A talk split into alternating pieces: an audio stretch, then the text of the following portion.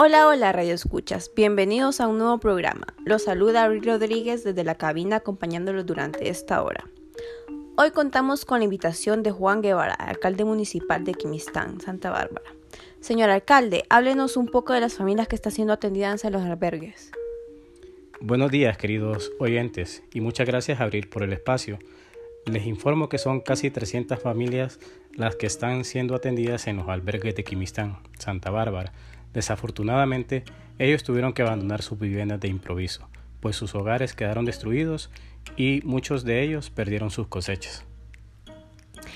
El edil de Quimistán menciona que ellos como autoridad están dándoles la protección necesaria, supliéndoles hogar y alimentos, asegurándose de que a estas personas no les falte nada.